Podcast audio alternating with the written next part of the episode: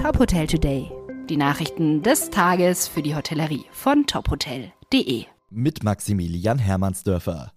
Seit Ende 2021 testet das Hotel vier Jahreszeiten in Starnberg die Vier-Tage-Woche. Zunächst in der Küche.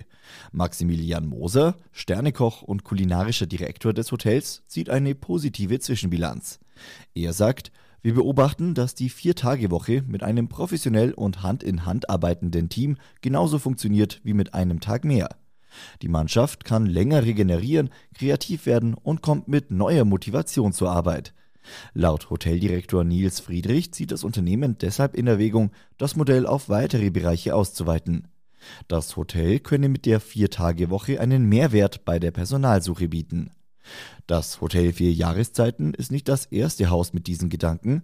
Die 25 Hours Hotels haben dieses Arbeitszeitmodell mittlerweile in allen elf Häusern in den deutschsprachigen Märkten eingeführt. Das Hotelunternehmen Adagio plant in diesem Jahr mindestens sieben neue Öffnungen und setzt damit seine Wachstumsstrategie fort. Mit dem Adagio Doha Sea Ring Road feiert Adagio Premiere in Katar. Mit mehr als 150 Apartments soll das Haus unter anderem Fans während der Fußball-Weltmeisterschaft beherbergen. Im zweiten und dritten Quartal wird jeweils ein neuer Standort in Deutschland eröffnet. Als erstes kommt das Adagio Access Hamburg-Mühlendamm, dann das Adagio Access Kiel City. Weitere Eröffnungen sind in diesem Jahr in Malta, Italien, Belgien und Schottland geplant. Die Flemings Hotels wollen ihren Fokus auf den Development-Bereich legen.